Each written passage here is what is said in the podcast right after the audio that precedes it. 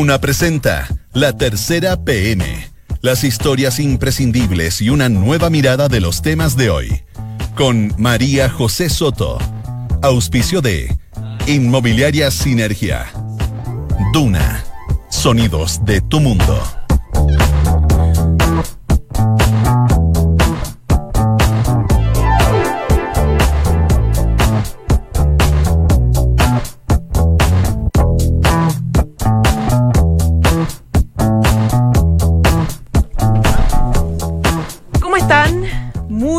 Buenas tardes, bienvenidos a la tercera PM junto a Radio Duna en esta tarde de día miércoles 3 de julio de 2019. A esta hora hay 15 grados de temperatura en la región metropolitana, una jornada bastante noticiosa a propósito de novedades que pasó, que pasaron con el caso de los 13 jueces que están investigados en Rancagua. Muy lamentables, bastante impresionantes, así que vamos de inmediato a trabajar sobre ellas y sobre las notas y reportajes que ya están publicados en la tercera P.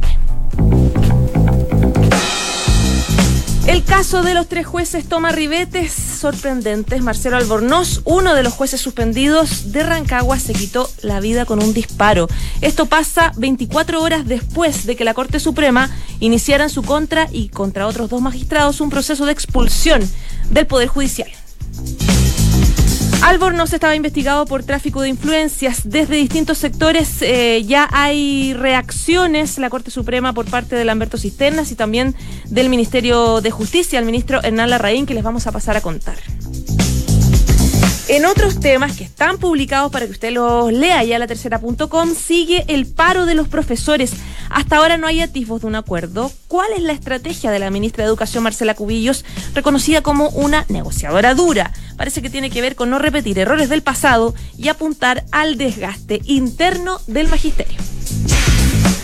El caso Traga Monedas llega al Senado, el tribunal de alzada, eh, no, el tribunal alzó, digo, el secreto bancario de la esposa del senador Jorge Pizarro. La fiscalía acusa presunto cohecho. ¿Por qué? Porque se detectaron depósitos por parte de la mujer del parlamentario. Llamaba la atención que correspondían a operadores de máquinas de juego ubicadas en la zona donde el parlamentario es representante. En materia internacional, sepa sobre el nuevo líder del Parlamento Europeo, David Sassoli, el socialista italiano que denuncia el veneno, dice nacionalista, en el bloque. Y hay una nota muy interesante sobre la fiscalización a los famosos drones. Se prohibieron en los cielos que rodean el Congreso por razones de seguridad. Lo mismo que pasa en la moneda.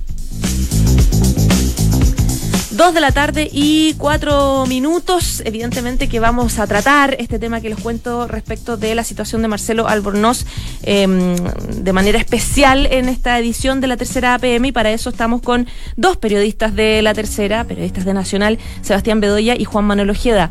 Muchas gracias por venir, Sebastián y Juan Manuel. Gracias, José. Bueno, si quieres partamos, Sebastián, tú estuviste hace unos minutitos en las noticias un poco contextualizando qué pasó con Marcelo Albornoz. Bueno, eh, en horas de la mañana la familia lo encuentra fallecido uh -huh. a causa de, de un disparo.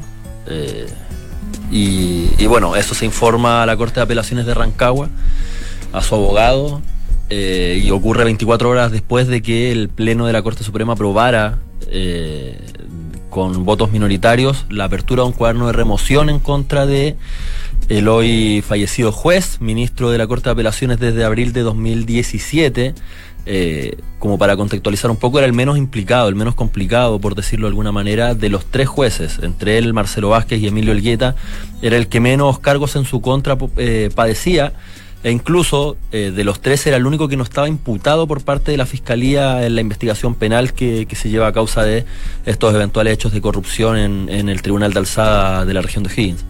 Bueno, contextualicemos un poco. Lo que hizo la ministra Rosa María Maggi hace un tiempo fue que elaboró un informe con las presuntas irregularidades de los tres, ¿cierto? Y Maggi formuló cargos por tráfico de influencia para los tres jueces. Y en el caso específico de Albornoz, él estaba investigado por eh, la primera de las imputaciones, digamos, eh, y eh, supuestamente era una supuesta solicitud de dinero a un imputado. Sí, en, en, relación a lo que comentas, es súper importante el el recordar que los primeros cargos que imputó la ministra Maggi fue el tráfico de influencias y esos cargos fueron para los tres jueces y posteriormente cuando la investigación estaba mucho más avanzada la, la ministra formuló nuevos cargos que solamente fueron formulados para dos de los tres ministros. Fue para el ministro Rigueta y para el ministro Vázquez. Y, y eso justamente porque se entendía que el ministro Marcelo Calvornoz estaba mucho menos implicado en la serie de irregularidades que se estaban investigando en la Corte de Apelaciones de Rancagua. Y específicamente respecto del ministro Albornoz, el informe Maggi lo que le imputa es exactamente eh, haber solicitado al doctor Luis Arenas, que, que era un doctor que había sido investigado por investigado y condenado por tráfico de psicotrópicos. Entonces, el haberles solicitado al doctor Luis Arenas, eh, con quienes eran amigos, una suma de un millón y medio, mientras este se encontraba incumpliendo una medida cautelar. Ese era el único cargo el cual estaba enfrentando el ministro Marcelo Albornoz en, en toda esta investigación. Solicitado dinero. sea. Exacto, era un monto de un millón quinientos mil pesos que le solicitó a este doctor que estaba cumpliendo una medida ca- cautelar eh, y ambos eran ambos eran amigos. amigos.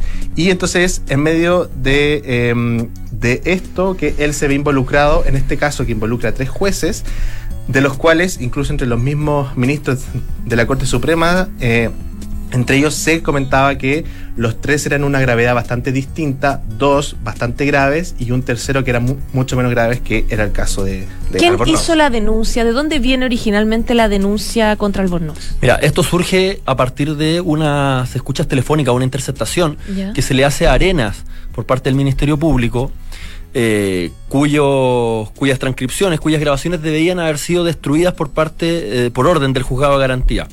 Entonces, sin embargo, esto no ocurre. La fiscalía, el, fiscal Sergio Moya mantiene estas pruebas y en su momento se las hace llegar a fines del año pasado a la ministra Rosa María Maggi. Y desde ahí se abre esta arista y se conoce de este eventual, de esta eventual conversación o esta conversación entre, Arenas y, y Albornoz. Eh, así que por ahí parte la denuncia del, del Ministerio Público. ¿Cuál es el argumento de la defensa? Que es lo que ellos manifiestan en, eh, en la audiencia de alegatos que ocurre hace dos semanas atrás, previo a que se definiera la, la- la apertura del cuerno de remoción.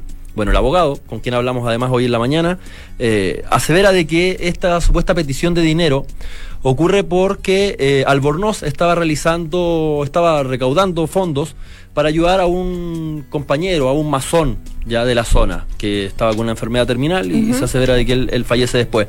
Y que por eso él le habría solicitado el dinero a Arenas, ya que en ningún, de ninguna manera esto eh, estaría relacionado con soborno o con la causa que involucraba a, a esta altura reconocido médico. Y ese era el argumento. Y además ellos en la audiencia manifestaban de que eh, a él se lo acusaba a través de pruebas que, que- que eran totalmente ilegales, ya de que se le había solicitado a la Corte, al Ministerio Público, de que se eliminaran estas pruebas y aún así las seguían considerando en esta investigación administrativa. Bueno, ya ahí escuchemos primero unas declaraciones que están apareciendo las primeras del ministro de Justicia, Hernán Larraín. Muy doloroso lo que ha ocurrido, particularmente porque se da en circunstancias muy difíciles, en medio de una dura investigación a raíz de la crisis que existe en el ámbito judicial en la Corte de Rancagua.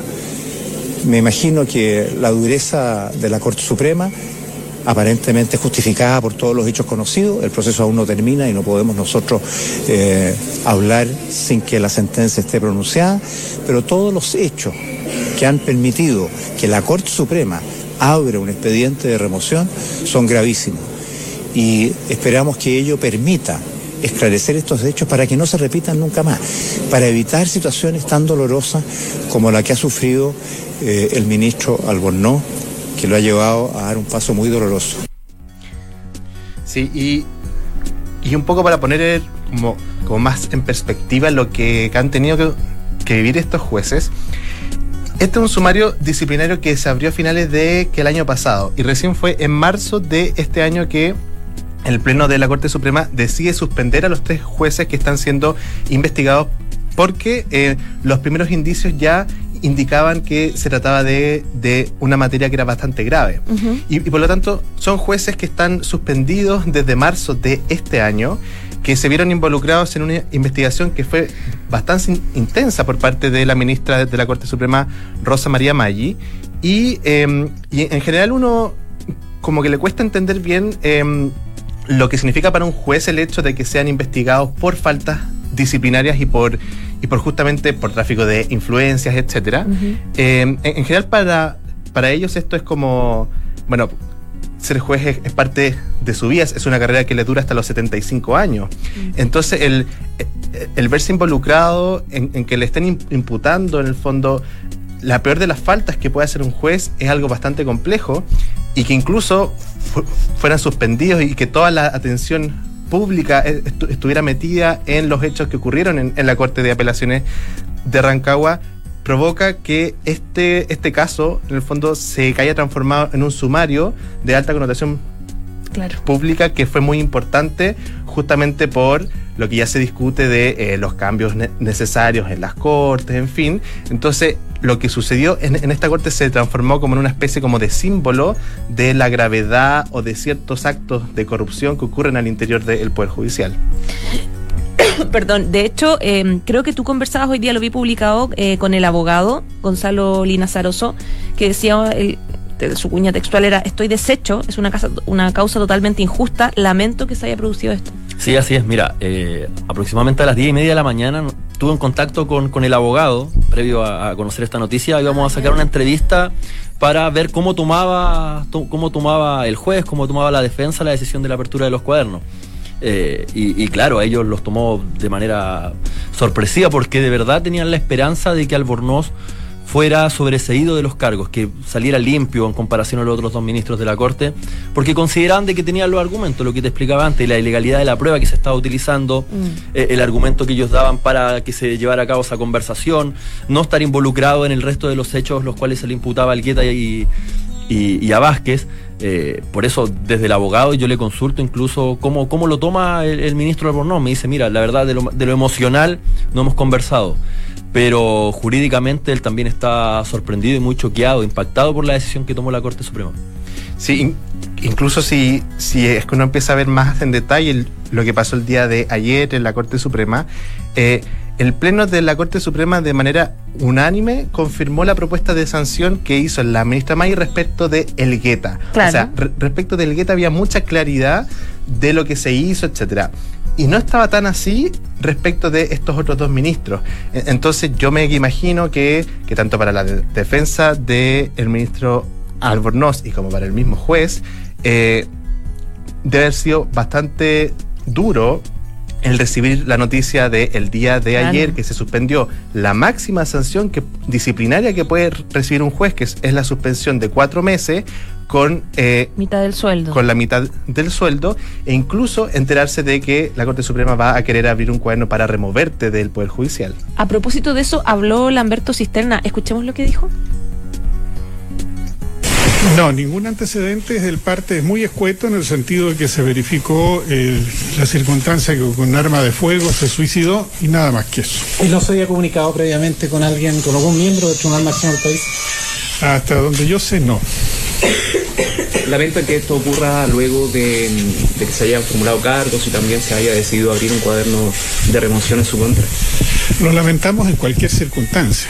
El fallecimiento de una persona por causas que no sean estrictamente naturales es simplemente lamentable y obliga a que uno incline la cabeza porque se cierra el eh, circuito de una vida y todo lo demás queda fuera de consideración. Esas son las palabras del ministro vocero desde la Corte Suprema que tengo entendido que está hablando en estos minutos en, en el Palacio de Tribunales. Y- Sigue siendo vocería, porque empezó como hace... Sí, est- Ah, ya. estaba fijada para las dos, pero... Sí, se adelantó un poco, empezó Sí. a las 10 minutos antes. Sí, de se adelantó, se adelantó un par de minutos. Eh, ahora, en términos policiales, eh, la brigada de, de homicidio de, de Rancagua, de la Policía de Investigaciones, ya se trasladó hasta la casa de, de- del fallecido magistrado. Eh, y se espera para los próximos minutos una vocería por parte del fiscal regional subrogante de, de dicha región, entregando un poco más de antecedentes dentro de lo que uno ha podido indagar en estos primeros, en esta primera hora, estos primeros minutos desde el, desde el hecho. eh, no hay mayor información al respecto. Es algo que seguramente con el paso de las horas vamos a poder tener un poco más de certeza más allá de lo que del suceso mismo. Ahora, ya lo decía el ministro de Justicia, Lana Raín, eh, evidentemente que esta situación es muy lamentable, es dramática, nadie quiere que pase algo así, sin embargo, él planteaba el Poder Judicial debe ser, debe seguir siendo igual de duro, digamos, a la hora de poder esclarecer estos casos de corrupción. Eh, evidentemente es muy, es muy luego para pensar en reacciones del mundo judicial, pero ¿cuál es el ambiente que ustedes ven? ¿Creen ustedes que de aquí en adelante las investigaciones que hay con estos dos jueces puedan eh, ser un poco más precavidas, por ejemplo? Mm, o sea, que en ese sentido yo creo que absolutamente no. O sea, eh, los jueces y el poder judicial si hay algo que defienden mucho es la libertad y la autonomía para decidir en relación a lo expuesto en una causa. Eh, y sin contaminarse con las cosas externas, etcétera. Eh, y entonces, en, ese sentido, em, yo no dudo que en un, de presentarse en una nueva situación así en otro tribunal, etcétera, eh, algún ministro investigue con la misma dureza que ya lo hizo. Claro. Em, yo creo que de, todas maneras esto se trata de una consecuencia que es absolutamente lamentable, pero bajo ningún punto de vista em, depende o tiene alguna responsabilidad eh, el nivel de detalle o de exhaustividad con que se hizo la investigación de este sumario disciplinario. Sí, sin embargo, uno de los puntos que uno podría esperar que, vayan a pronunciar eh, las defensas, principalmente de los otros magistrados, es algo muy similar a lo que dijeron durante los alegatos. La sobreinformación, el juicio previo que ocurre en estos casos. Claro. Eh, ellos lo manifestaban. Acá, primero, la opinión pública. El desprestigio en el Los medios de comunicación, claro. ya están, ya hay un juicio previo, no importa cómo salga el resultado. Estos tres ministros ya están siendo condenados por hechos que incluso hoy no han sido probados, son catalogados de corruptos, se encuentran suspendidos. Y, Eh, y en eso quisiera hacer tu link, que es parte de la defensa de los tres jueces. El rol que han tenido especialmente comunicación, a comunica- comunicacional Arias y Moya también. Quien, a quien eh, las defensas han planteado que eh, ellos iniciaron estas investigaciones y finalmente quedaron desprestigiados. Es que en general este caso es bastante lamentable porque se mezcla con otro con otra teleserie que tiene que ver con estos dos fiscales que se pelearon entre ellos y entre medio aparece esta otra causa. En- Entonces fue bastante lamentable la forma en cómo la causa de los jueces se, se vio entremezclada con la disputa que tuvieron en- que, tuvier- que tuvieron en, en particular estos dos fiscales Todo que actualmente están sus- suspendidos, pero yo creo que esto no debiese el, el cambiar la, la forma en que se investiga un sumario Claro. disciplinario y se proponen las sanciones. O sea, acá se cumplieron con todos los procesos que corresponden a un sumario, se, em, los jueces tuvieron la oportunidad de presentar sus descargos, eh, incluso eh, sus abogados iniciaron sus alegatos ante el Pleno de la Corte Suprema y finalmente acá los jueces lo que hacen es juzgar en relación a los hechos que se presentaron y ellos estimaron en su mayoría que acá se confirmaban los cargos que presentó la ministra Maggi y se confirmaron los cargos por tráfico de influencia.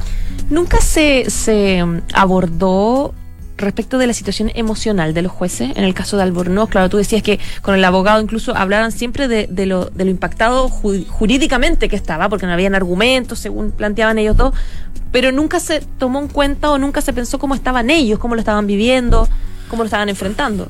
Eh, choqueados, uno de lo que podía mantener eh, conversaciones en off, claro, siempre se dijo de que ellos estaban muy afectados, de que era una situación que no esperaban, como eh, decía acá mi colega, eh, es la vida de los jueces principalmente, nunca, nunca esperan eh, tener que verse enfrentados ellos a la justicia, pero claro, sí, ellos en ningún momento, por ejemplo, quisieron hablar con, medios de comunicación, fueron muy pocas las manifestaciones, en el caso de Albornoz ninguna, eh, y siempre con, mucho resguardo, como intentando hacer lo máximo posible para poder revertir esta situación, y la promesa incluso por parte de la defensa era de que una vez esto quede zanjado, de manera favorable o no, era la oportunidad de poder eh, salir a dar su verdad, para no interrumpir el proceso.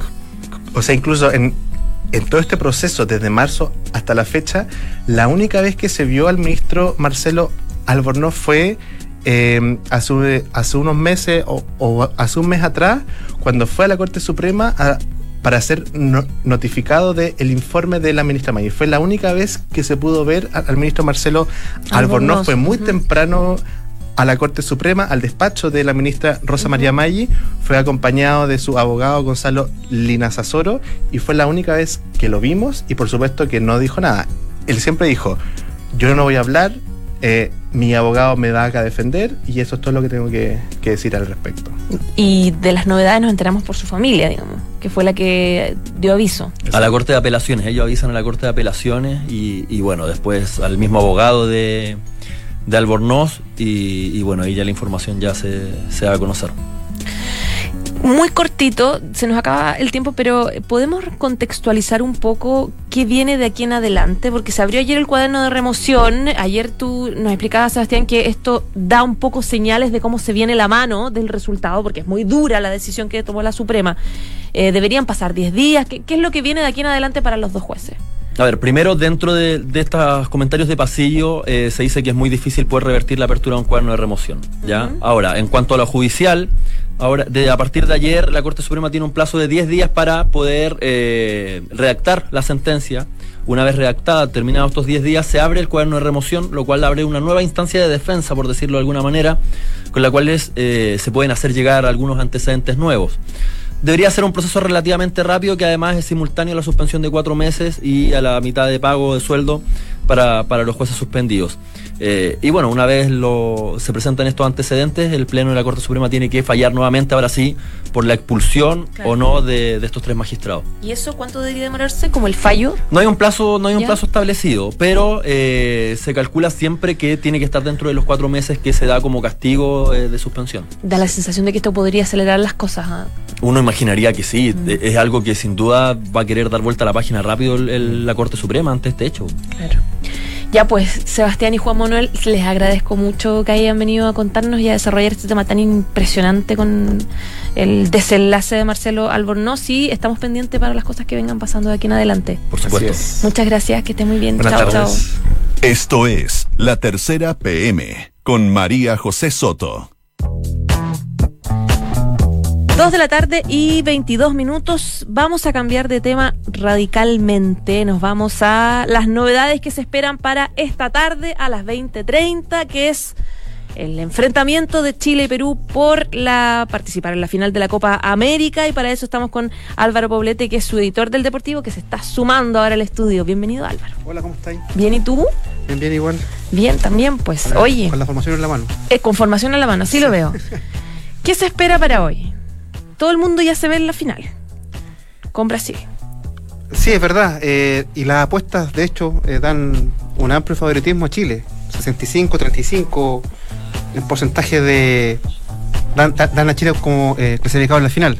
Ahora, las mismas apuestas que no tenían a Chile al principio. Exacto, las mismas apuestas. De hecho, este es, el primer, este es el primer partido contra un rival de peso en el que Chile no.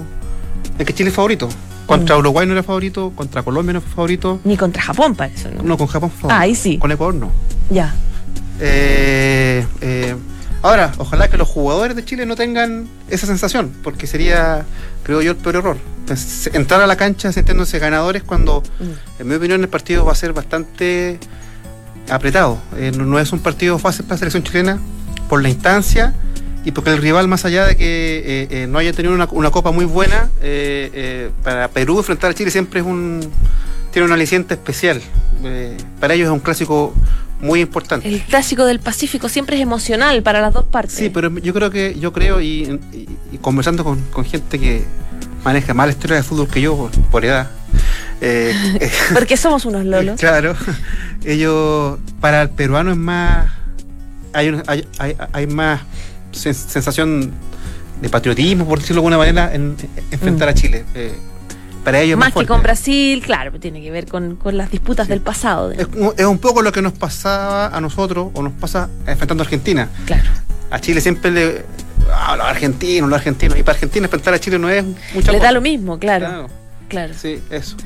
¿Cómo está preparada la selección peruana? ¿Cómo la ves para enfrentarla? ¿La peruana? Sí. Eh, la peruana, eh, después de, de haber eliminado a Uruguay, que estaba dentro de los tres grandes favoritos de la Copa, eh, eh, eh, más allá de que haya sido un partido muy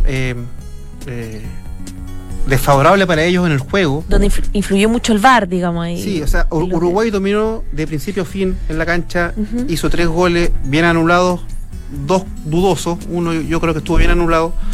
Eh, eh, y los penales solamente eh, eh, Uruguay mostró eh, cierta fl- flaqueza que le, permitió a, Perú avanzar. Yo creo que esa victoria, esa clasificación a Perú obviamente le, da cierta confianza para enfrentar a Chile. Además que Perú ya está su, tercera semifinal, su tercera semifinal consecutiva de Copa América. O sea, no es, no es algo que pasó eh, sorpresivo. No, es casualidad.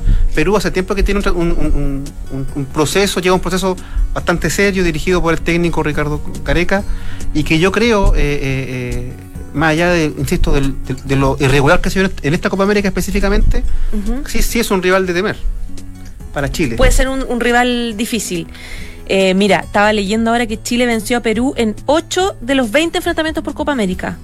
Sí, no, no, si, si, si Chile, o sea, si, nos remitimos a la estadística, ¿Mm? eh, Chile obviamente eh, es favorito frente a Perú. Si nos remitimos a los números de la Copa, también Chile es el equipo que uno de los equipos que, que ha recibido menos goles. A Perú, Perú recibió una goleada, un 5-0 en contra, contra Brasil, en, la fase de grupo.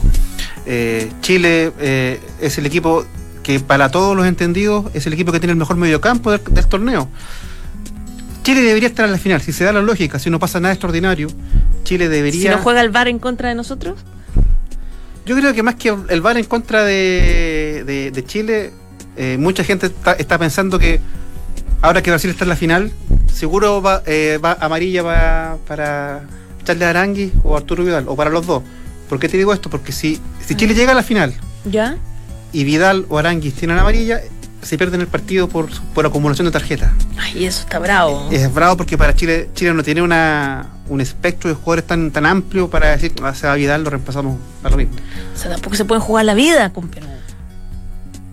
se la van a jugar igual, eso no, eso, eso no, no se puede controlar. Lo que sí uno espera que se controlen es que no se ganen una amarilla por una por un reclamo, por ejemplo. ¿Mm? Pero Vidal, el- el- la forma de jugar de Vidal es ir al suelo, es, es un tipo Claro. aguerrido, no, no, no va a andar pensando dos veces si tiene que ir fuerte a una pelota.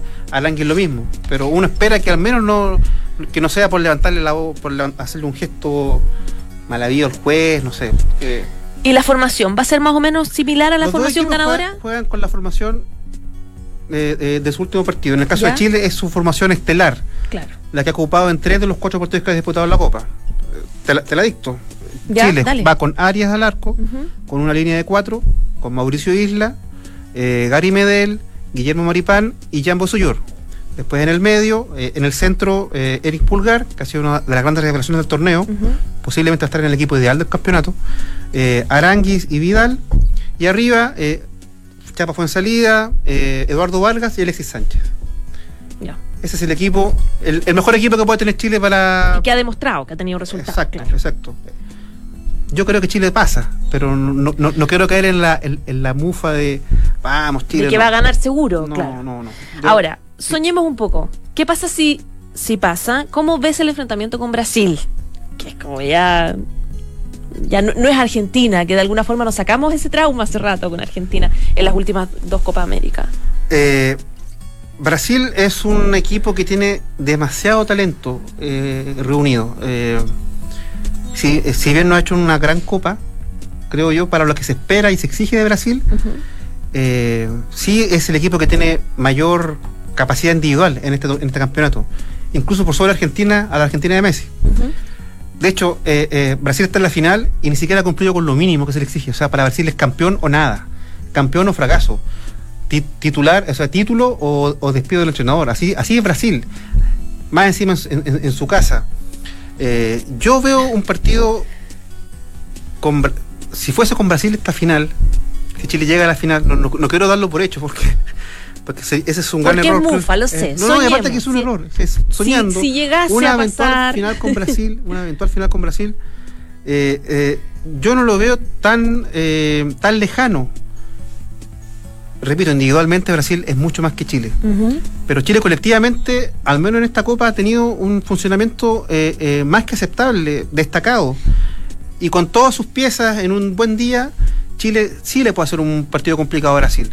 Ahora, para ganarle a Brasil, a este Brasil, eh, eh, y, y eso ha sido a, a través de la historia, salvo que Brasil se tienen que dar varias cosas. Primero, que Brasil no esté en un buen día. Y segundo, que Chile juegue un partido, o el rival que sea, juegue un partido perfecto. Ayer Argentina jugó mejor que Brasil, en la, en la polémica eliminación de los argentinos contra Brasil. Jugó mejor que Brasil, pero se descuidaron dos o tres veces y Brasil eso le bastó para asegurar un triunfo que hoy en el país vecino está se discute por todos lados porque el VAR eh, jugó en contra y el arbitraje jugó en contra de los argentinos eh, eh, escandalosamente. Se, se está discutiendo ahora arreglines en el fondo. Claro, lo que pasa es que Preferencia. Sí, el VAR corre para Brasil y, y, cuan- y Messi, Claro. que es un tipo bastante... es, es poco expresivo, Mm. que salga después- casi nunca. Que, que- que después de un partido salga diciendo que el árbitro cobró bolude- boludeces, que, se han preocu- que el VAR se ha preocupado de, de estupideces durante todo el campeonato y que justo ahora no, le revisaron dos jugadas que fueron penales, que a mi entender fueron penales. Eh, eh, habla de que Brasil, textual lo dijo Messi, Brasil lo domina todo, o sea, dej- dejó... Dominó la organización, digamos, todo. Domina el- los resultados. Por eso digo yo que Ya. ojalá que si, si Chile llega a la final y enfrenta a Brasil sea un partido normal en ese sentido, que no, que no quede una sensación de que Chile, de que el rival que enfrenta a, Brasil pierde, si es que pierde por, por circunstancias externas a lo que sucede en la cancha solamente. Ya pues Álvaro, vamos a ver qué pasa hoy día, pasito a pasito, y mañana podríamos tenerte también, pues, para comentar si es que vamos a tercera o a, Bueno, a- ningún problema, a pelear la- ningún el primer lugar. Y si pasa Chile con mayor razón, Totalmente. seríamos la cábala. ya, pues muchas gracias Bueno, Álvaro, que estés muy bien. tú igual. Chao, chao. Chao. Saludamos a Sinergia Inmobiliaria que piensa en cada proyecto de casa o departamento como si fuera único. La distribución de los espacios, diseño vanguardista y terminaciones que encantan. Sinergia Inmobiliaria, espacios bien pensados. Conócelos en isinergia.cl. 2 de la tarde y 32 minutos. Ya nos vamos. Gracias por informarse con nosotros y quédese como siempre el 89.7. Ya viene la próxima carta notable. Chao, chao.